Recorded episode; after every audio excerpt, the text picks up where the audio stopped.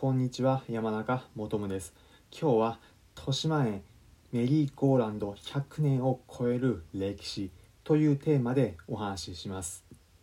2020年8月に惜しまれながらも94年の歴史に幕を閉じた都内の遊園地豊島園。その中でも指折りの人気のアトラクションだったメリーゴーランドカルーセル・エルドラド。について今回皆さんに紹介します。遊園地についていろいろ知りたいという方また豊島園について思い出があるのでその思い出に浸りたいという方そんな方に今回はおすすめの内容になっています。豊島園についてのプログラム連続の構成で紹介していて前回は駅に着いてから入場ゲートまでワクワクの瞬間をお届けしました。今回はその入場ゲートを越えて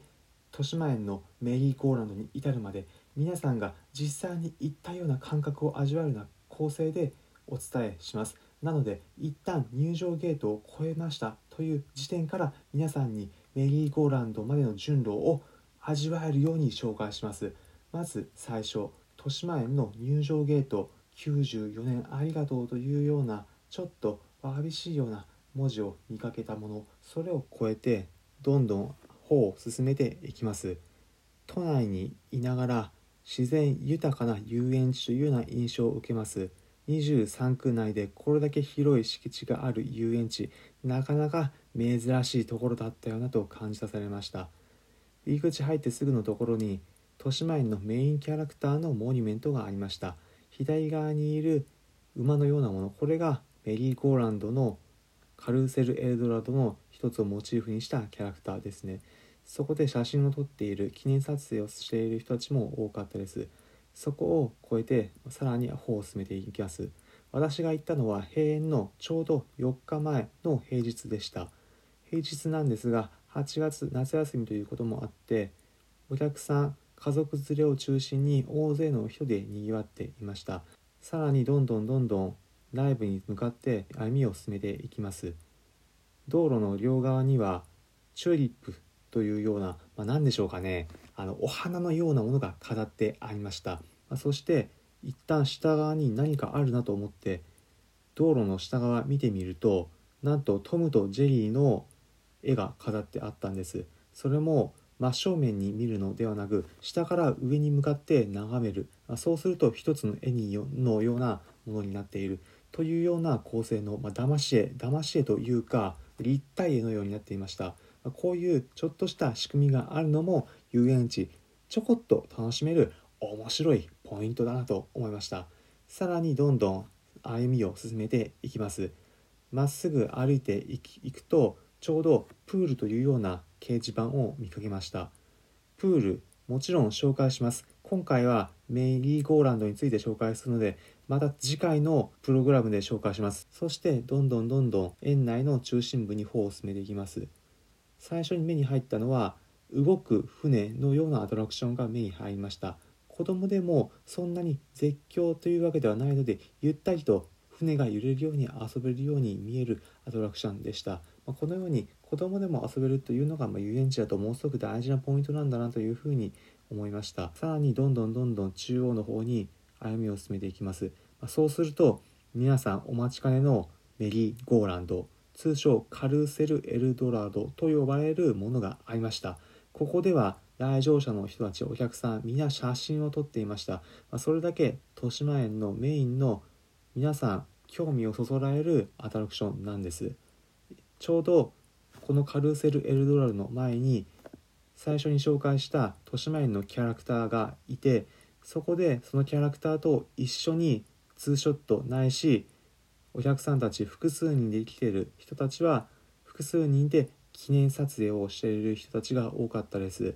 そしてメリーゴーランドどんなものかと周囲を歩いていました、ま、これが突然人がバッといるように見えたんですが、まあ、というのもこれだけ人気のスポットなのでみんな一度は最後乗っていたいなと閉園前に思い出に乗りたいということでとても並ぶ人たち行列ができていました。それだけ豊島園を代表するメインのアトラクションなんです。なぜこれだけ人が並ぶメインのアトラクションで人気があるのか。ちょっとこのカルーセル・エルトラドについてご紹介します。ここのカルーセル・エルドラド実は機械遺産というのに認定されているそうです。機械遺産というのは歴史に残る機械の技術で作られたものだから大切に文化的に保護しようというように制定された機械遺産というようなものだそうです。このカルーセル・エルドラド自体はなんとできたのが1907年にできたそうです。なので100年以上の歴史があるそうです。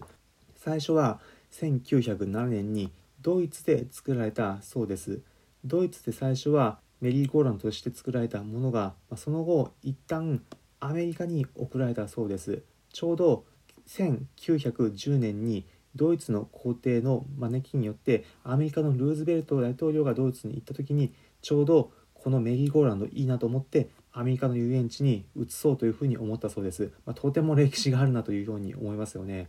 そしてこのメリーゴーランドアメリカに移ります。1911年に移ってニューヨークにある遊園地でずっと現役として活躍していたそうです、まあ、そしてその遊園地が1964年に閉園してしまったのを境に一旦アメリカのニューヨークでまあ一旦その閉園したところで保管されていたもの。それに関して日本の豊島園が噂を聞きつけおこれは面白そうだということで豊島園がこのカルセル・エルドラド導入しようとしたそうです、まあ、そして1969年にニューヨークから日本に移ってきて1971年に豊島園で創業をまた再開したというような歴史だそうです。なのでとても歴史深いんですよね。このカルーセル・エドラド特徴として全て、まあ、彫刻メリーゴーランドだと彫刻があるんですがそれが木製でできているそうです、まあ、とても今だとなかなかこれだけ作るのコストもあとは作る人たちの技術的にも難しいかと思うんですがそれだけ歴史があるものということがよくわかると思います。乗っている人たちこれだけ歴史があるものだから最後乗りたいなという気持ちでみんな集まってきたんだろうなということを感じました。内部乗っている人たちもよく見てみると皆子供だけでなく大人の人たちも乗っています。それだけいろんな各世代の人たちがこのメリーゴーランドに対して思い出があったんだろうなというのをつくづく感じました、まあ、何せこの豊島園自体が94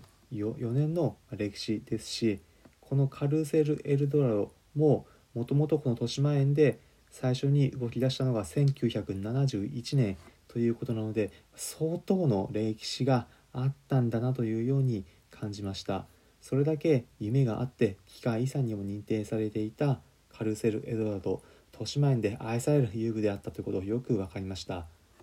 昼間に私最初は見たんですが最後夜日没後にもこのカルセル・エルトラドを見見ておきました。ライトアップされていてとっても綺麗だったんですよね。本当に閉園してこのカルセル・エルドラドがなくなってしまうのもったいないなというような感じがしました。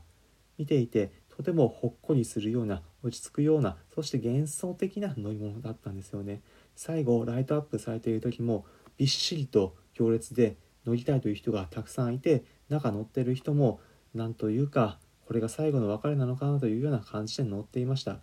このカルーセル・エドラド結論とても歴史があり思い出深くゆっくりできる感覚の乗り物でした、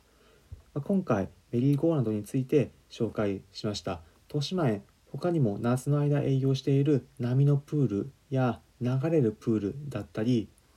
皆さんもご存知のゴーカートのような乗り物などたくさんの面白いアトラクションがあったんです。それらについてはまた次回以降皆さんにお伝えします。普段このラジオプログラムでは私これまで国内はもちろん海外59の国と地域に行った経験から皆さんが旅行を100倍楽しむ方法をお伝えします。もちろん皆さんにおすすめの旅行先お伝えしますよ。またあんまり旅行行きたいと思っても時間が最近取れないんだよ。という方もいるかもしれません。そんな方に向けて私が実際に行った中での旅行先面白いエピソードなどもお伝えしますので疑似旅行体験ぜひ皆さんもこの音声プログラムで味わってみてください。参考になったという方はいいねの高評価またこのラジオプログラムのフォローもお願いします。それでは次回豊島園のプールでお会いしましょう。